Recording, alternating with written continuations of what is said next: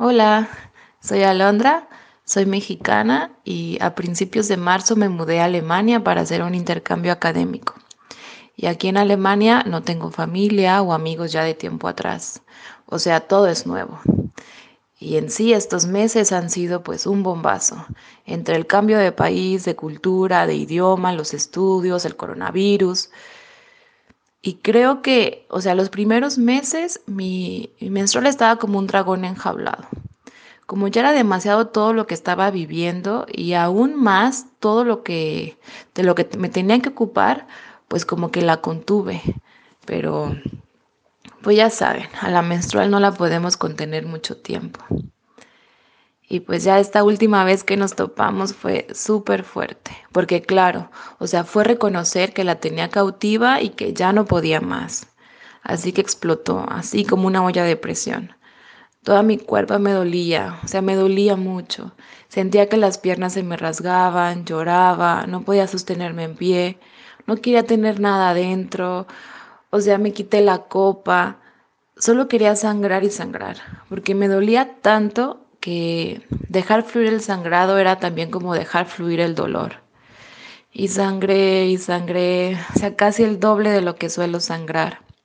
Lo que además me produjo mucho pánico porque, o sea, no sé quién recurrir aquí. El servicio médico es muy caro. Además, las dificultades del idioma y la intolerancia de algunas personas cuando no hablas perfectamente su idioma, pues claro que pues me daba pavor.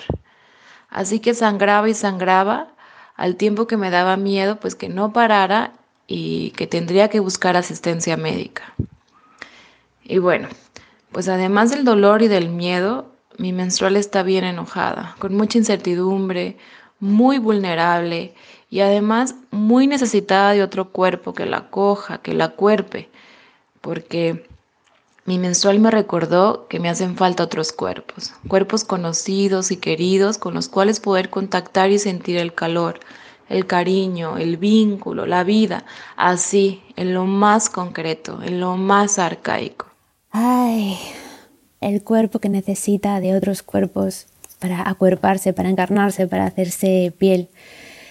Pues así abrimos el capítulo especial de hoy, enredadas con esta H intercalada eh, hace un reconocimiento al trabajo maravilloso de la genia Remedios Zafra. Y es lo que, lo que hoy vengo a proponerte, a enredarnos entre todas. De si recuerdas que en el capítulo anterior, eh, bueno, pues decidí abrirnos a las demás, lanzar el hilo rojo con el que hemos ido tejiendo durante estos años en las newsletters del Camino Rubí y abrirlo a cada una de vosotras, a vuestras casas, mm, vuestros lugares, desde vuestros audios, desde vuestros cuerpos. Entonces, bueno, la pregunta que lancé fue ¿cómo lleva el confinamiento tu menstrual? ¿Cómo lo lleva la menstrual? Y bueno, a continuación vamos a seguir hilando con las voces de las compañeras que nos han regalado generosamente sus experiencias, sus vivencias. Nos escuchamos. A ver, a ver, ¿qué tal fue la menstrual? Hola, Erika. Yo vengo de muchos años de dolor menstrual que viene de una supuesta endometriosis y que poco a poco he ido tratándome yo con, con mis cosillas, con mis recursos, con tu comunidad, con una profesional del suelo pélvico que me ha cambiado la vida y que afortunadamente pues he podido ir mejorando. Al principio del confinamiento, la verdad que me vino todo un poco muy grande y se vio muy reflejado en la menstruación. Me recordó a estas menstruaciones súper fuertes que tuve hace años antes de estar en tratamiento, antes de conocerme, antes del autocuidado. Y, y me vino como muy, muy de golpe toda la situación.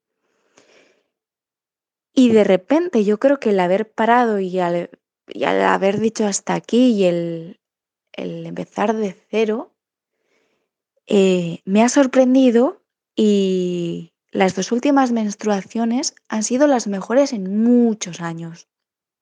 Sorprendentemente, la verdad. Yo creo que no había tenido unas menstruaciones así. Es que ni me acuerdo.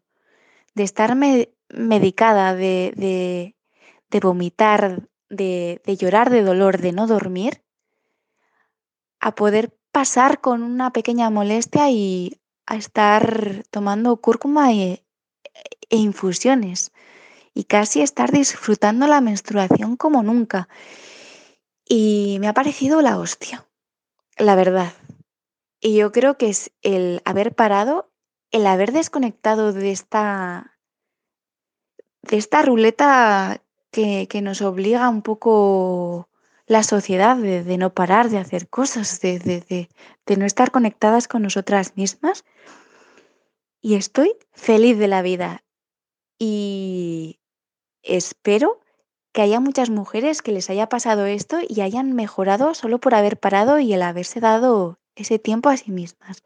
Así que nada, aquí te dejo mi, mi experiencia y un besito y un abrazo y, y nada, autocuidarse. Hola Erika, pues soy Zaida, vivo en Londres y nada, mi última menstrual fue muy pachorrilla, muy tranquililla, porque tengo el gran privilegio de no tener personas a mi cargo, ni pequeñas ni grandes, ni de ningún tipo, y me puedo tocar el chumino todo lo que me apetezca cuando estoy en menstru. Y eso, muchos abrazos para todas. Pues mira, he menstruado fatal, porque eh, me encuentro en, em, en búsqueda de criaturas y después de un retraso de dos días, un síndrome premenstrual tremendo, muy parecido a los síntomas de embarazo, ¿no? Y el cuerpo, cuerpito. Um, jugando semanas pasadas, eh, pues vino en todo su esplendor, con todos sus dolores y con toda la desilusión en este caso. Y en fin, pues he menstruado regular, la verdad, muy triste, muy bicho bola, pero bueno, sabiendo entenderme y respetarme y a por nuevo ciclo. Hola Erika, eh, antes de nada quería decirte que que me encanta todo lo que haces y gracias por, hacerlo y hacerlo visible.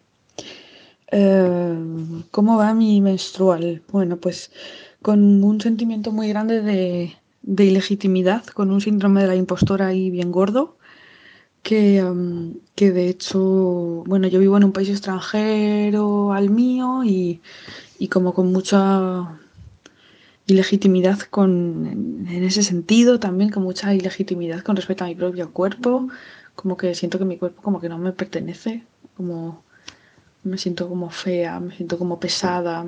Eh, eh, durante varios días ha sido así. Em, también con una contractura muy grande en la garganta, que es una cosa que no me había pasado antes, pero tiene que ver con esta cosa de, de la ilegitimidad, de no, de no poder decir o de decir sin que nadie me entienda, que es un poco más eso.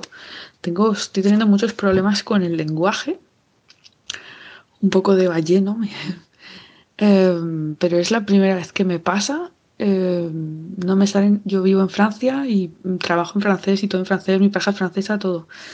Y, em, y, no me salen las palabras, me invento las palabras, eh, hablo una lengua un poco rara y todo el mundo me lo, me lo dice, que es la primera vez que, que esto me está pasando. Eh, tengo bastante hambre emocional. Eh, y pues tengo necesidad de tribu, pero al mismo tiempo de ningún tipo de relación superficial. Estoy muy enfadada con mi trabajo y con todo lo que es perder el tiempo de manera superficial. Em, mm, muy pesada y me esfuerzo mucho por hacer deporte un poco por moverme, porque el trabajo con el teletrabajo la cosa está muy, muy sedentaria, pero no siempre es fácil. Y eh, estoy muy poco narrativa. No, yo escribo bastante y a, a menudo.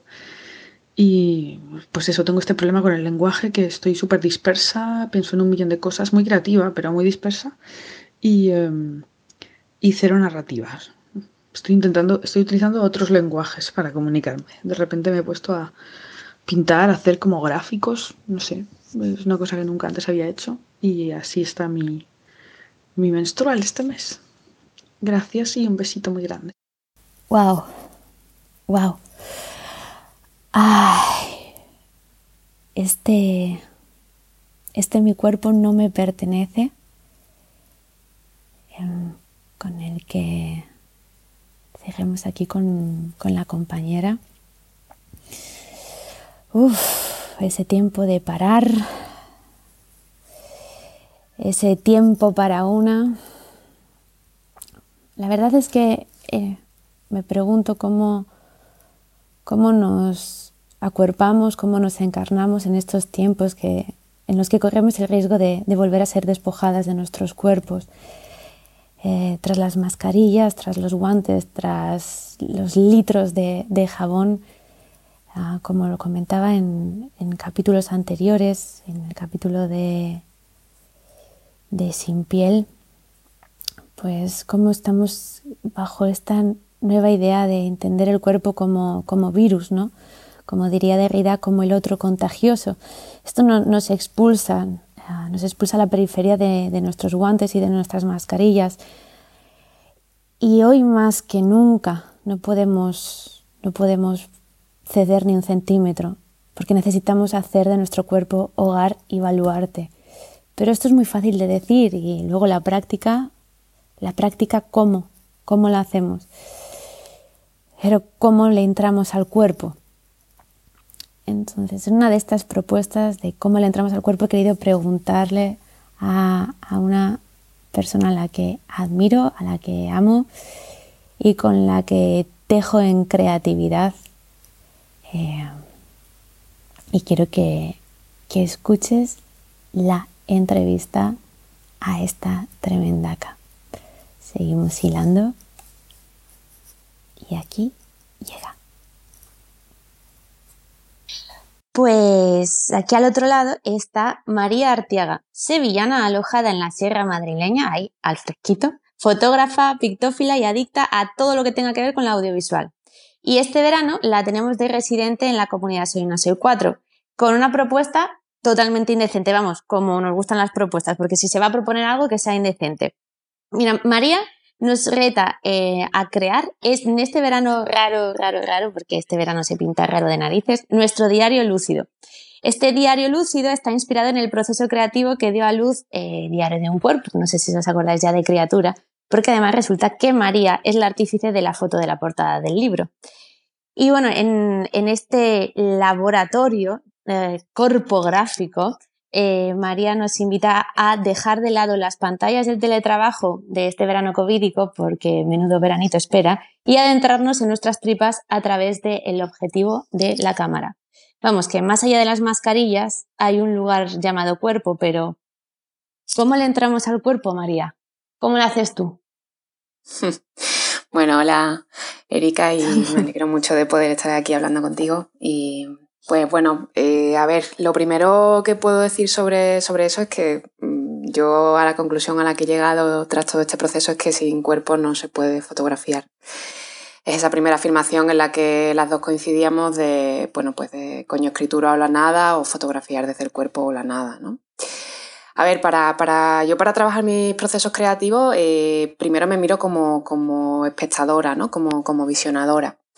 Eh, y bueno, eh, pues sabemos que actualmente pues, pues, casi toda la producción fotográfica, excepto la fotografía de moda o el fotoperiodismo, tiene, tiene que ver con, con, lo que nos es propio e íntimo, ¿no? con los diarios fotográficos.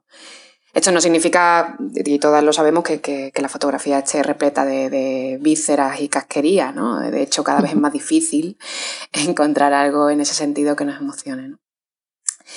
Entonces, pues yo como espectadora me pregunto dónde, dónde está ese misterio, qué es lo que nos emociona en la fotografía, ¿no?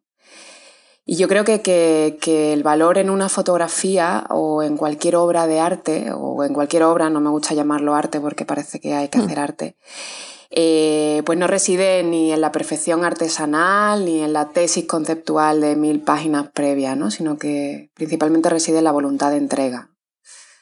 Ese es el arte que a mí me interesa y esa es la fotografía que yo quiero ver y que yo busco hacer ¿no? como autora. ¿no? Y esa entrega pasa por, por, por desprendernos de nosotras y de, del yo, ¿no? Por eso que tú también hablabas en el taller de coño escritura de quitarnos de en medio eh, para que se ponga nuestro cuerpo. no, no, no hay entrega sin, sin cuerpo, ¿no? En eso yo creo que estamos todas de acuerdo, ¿no? Y para mí no hay otra manera, ¿no? Eh, por un lado me planteo siempre fotografiar desde la entrega, ¿no? impregnando la realidad, no ya de la mirada, ¿no? que esto ya está muy trillado en la fotografía, ¿no? sino desde de impregnar la realidad del cuerpo, ¿no? del cuerpo que es experiencia. ¿no? Para mí el cuerpo principalmente lo que otorga es experiencia eh, e imaginación también. ¿no? Y por otro lado, pues, pues lo que a mí más me gusta hacer, eh, ya personalmente, desde el cuerpo, es, es, eh, intimar, ¿no? Eh, intimar con mi cuerpo. Y el acto fotográfico me lo, me lo permite, ¿no? de alguna forma pararme a escuchar y a mirarme a mí misma, ¿no? La intimidad no se trata solo de estar a solas con nosotras, ¿no? Sino de estar en nosotras. Y bueno, por ahí, por ahí va un poco, ¿no? Eh, ahí es nada, ¿sabes? Lo de la voluntad de, voluntad de entrega y quitarse del medio en estos tiempos en los que parece que cuanto más, cuanto más te pongas, mm, eh, eh, mm, mejor, ¿no? O, más, o más valor, más valor tiene. Hay algo que me flipó mucho cuando, cuando existe así como entrega de, de material, de, de, proyecto para, para el laboratorio de corpografías, que es esta afirmación que me parece de una enjundia maravillosa, que es no hay nada en el mundo que hable más que el cuerpo, ¿no? Y la, la, la, historia es que cómo así, o sea, cómo, cómo llegas hasta aquí y, y cómo, cómo te atreves a, dialogar, cómo, cómo balbucear, cómo, cómo empezar esa conversación quizás con, con alguien eh, al que hemos estado como ignorando y, negándole la, escucha y la palabra, ¿no? ¿Cómo, lo planteas tú? ¿Cómo lo ves? Bueno, yo de, entrada siempre, eh, a veces en, algunos otros, otros talleres y demás, siempre pongo, me gusta mucho poner el ejemplo de la taza, ¿no? Eh, que es como muy sencillo y se entiende, ¿no? Entonces es como tú puedes fotografiar una, taza para, un catálogo de tazas, ¿no? Con un dominio y una perfección en la iluminación y maravilloso. O puedes fotografiar una taza que signifique la tristeza que te provoca la ausencia de alguien que ha pasado la noche contigo, se ha tomado un café y se ha marchado, ¿no? Al final es una foto de una taza, ¿no? Pero hay, hay diferencias, ¿no? Y bueno, lo principal es lo que he comentado antes, ¿no? Y al final que toda actividad artística o creativa tiene que estar ligada a la experiencia vital, ¿no? Y eso para mí es principalmente cuerpo, ¿no? Eh, personalmente creo que la mejor forma de dejar eh, al cuerpo que hable es a través de, de la representación, ¿no? Para mí eso es muy, muy importante y a lo largo de, pues de, pues de mis estudios y demás, yo estudié historia del arte y para mí eso siempre ha sido muy importante. ¿no?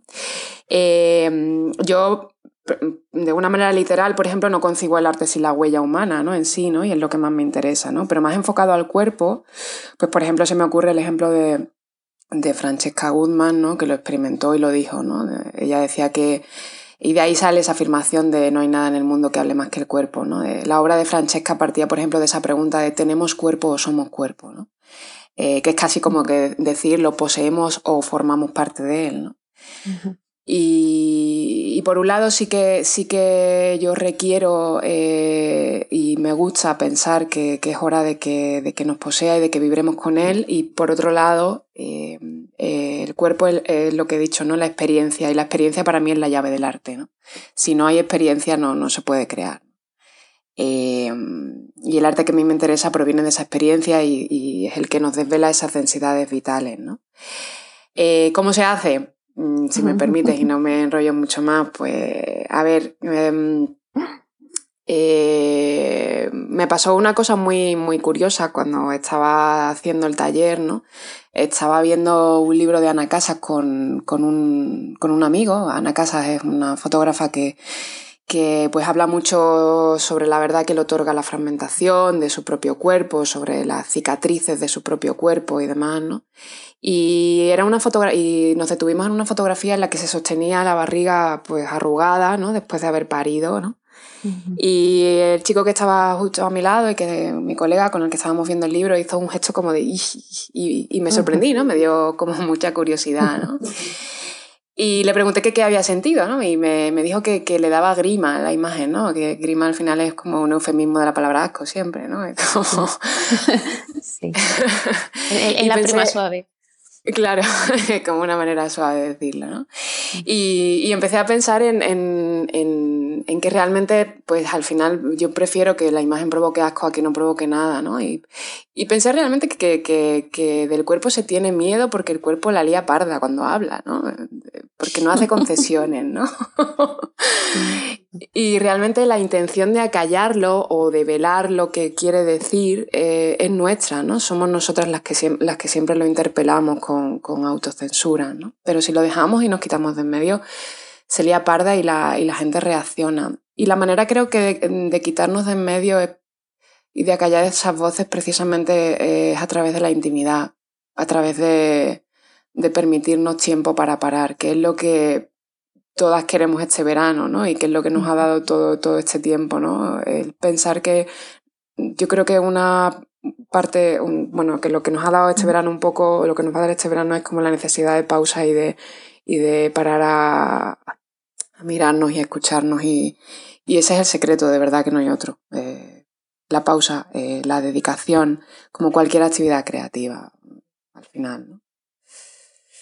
Creo que no he contestado a tu pregunta, ¿no? No, no, no, no, no, De hecho, has hecho como, como muchas veces, he empezado así como, como a notar, es que, bueno, yo siempre disfruto muchísimo eh, hablando con, contigo, porque aprendo un montón y me, y me fijo en cosas que, que, bueno, que ya las tenía ahí como balbuceantes, pero esto es, esto es lo tremendo de, de ponerlo en relación, ¿no? Que además estás, que, que siempre hablamos de lo de la, la experiencia vital, sobre todo de unos cuerpos eh, como, como los cuerpos menstruantes, ¿no? como nuestras monstruosidades, que nunca se ha validado esta experiencia vital y, me parece eh, un punto de partida eh, revolucionario en sí mismo. O sea, desde dónde, desde dónde validamos o estamos, estamos empezando a, a, escuchar y validar eso que nos han dicho siempre que es trivial, es, es estúpido, son cosillas que, que, pasan, ¿no? Y, y, me flipa mucho, además que, que tu, tu, propuesta de, del eh, laboratorio taller del, de este verano apuesta por fotografiar, evidentemente, como dices, desde el cuerpo y lo dices como muy como aseverando así de desde nuestras tripas, desde nuestras tetas, desde nuestros coños, pero pero tú cuando te pones a hacer esto, o sea, ¿Qué es lo que te supone? Porque tú no estás hablando de selfies de Instagram, ¿verdad, María? Eh, no, eso yo me, me, quedo siempre con el término que utiliza John Foncuberta de diarrea visual. ¿no? Yo a el Instagram le llamo diarrea visual. Un montón de mierda que no, que no sirve para nada, perdón por decirlo así, pero... te da eh, eh, sí, eh, eh, bueno, es absolutamente, ah, bueno, a mí me resulta anodino, ¿no? Y cuando hablo de que cuando el cuerpo habla se lía, se lía parda, estoy hablando precisamente de, de, de hablar, o sea, de, de, la verdad de la experiencia del cuerpo, ¿no? No de, no de los selfies, ¿no? a ver, realmente mm, hay, hay, varias cosas ahí, ¿no? En el tema del selfie, ¿no?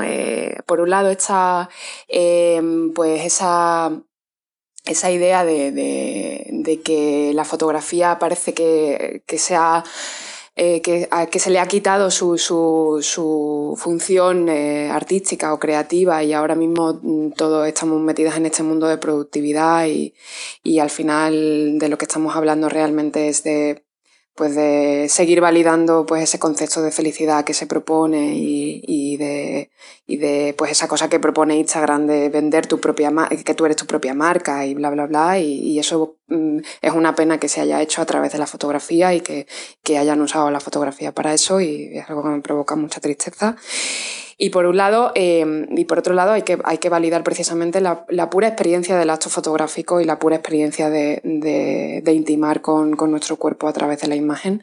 Y eso es lo que principalmente eh, a mí me interesa, ¿no? Mm, el, el, no hablar de resultados, el no ni siquiera ver la imagen, sino, sino, sino explorar cuál es esa experiencia del acto fotográfico, ¿no? Eh, cuál es esa experiencia de, de, hablar con el cuerpo a través de la, la imagen. Eh, los selfies, pues, pues yo qué sé, pues la marca de la felicidad, pues eso ya la tiene Instagram, ¿no? Nosotros estamos hablando de, de, de casquería ¿no? y, de, y de cuerpo. Y ahí, ahí es donde hay entrega y ahí es donde hay exposición y ahí es donde, donde se habla, como tú dices, desde la herida. Y de nuevo cómo se hace, ¿no? Y de nuevo cómo se... Bueno, pues yo hablo siempre, me gusta como ese término que salió un día de mi cabeza del sonambulismo creativo, ¿no? Eso, eso es toda una experiencia maravillosa y ojalá ojalá la experimentemos más a menudo, ¿no? Me acuerdo de esa primera vez que me ocurrió que estaba haciendo una, ruta por, la montaña y de pronto me desvié del sendero por donde iba mucha gente y me quedé sola, ¿no? y, y, el silencio empezó como a hacer que me pitaran los oídos.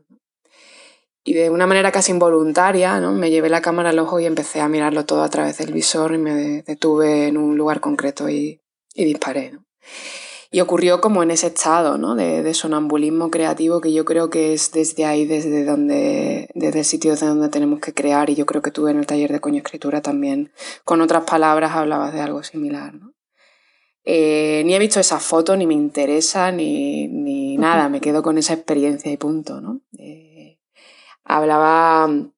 Eh, leí hace poco una, una, entrevista que le hacían a Lloren Muñoz, a un bueno, alguien que he descubierto recientemente que me gusta mucho, que decía que cuando, que cuando estamos fotografiando, a, cuando estamos tomando fotografías no nos pillan los coches, no nos, no nos tropezamos, no nos caemos, ¿no? Como si tuviésemos un ángel, un ángel de la guarda que nos protege. Y, y, ese ángel de la guarda para mí es la apertura de los sentidos, ¿no? Es, es, que no es más que, que se han acallado las voces y todo lo vemos, todo lo oímos y todo lo sentimos. ¿no? Y eso es lo que puedo decirte que significa para mí fotografiar desde el cuerpo y así es como yo lo hago, ¿no? Tengo que entrar en ese estado, ¿no?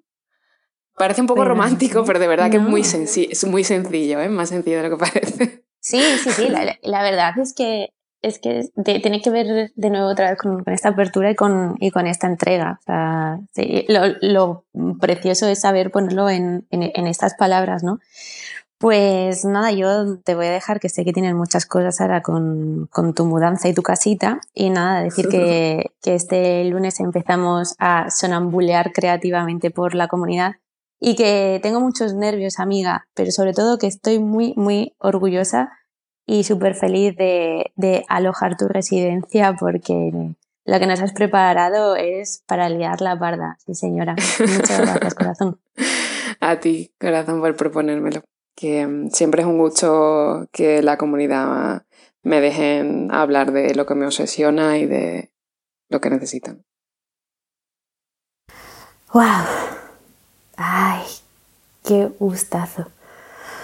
Bueno, pues, pues si estás escuchando este capítulo justo hoy, viernes 12 de junio, que sepas que hemos abierto cinco plazas para poder entrar en la comunidad y participar en el laboratorio de corpografías con María.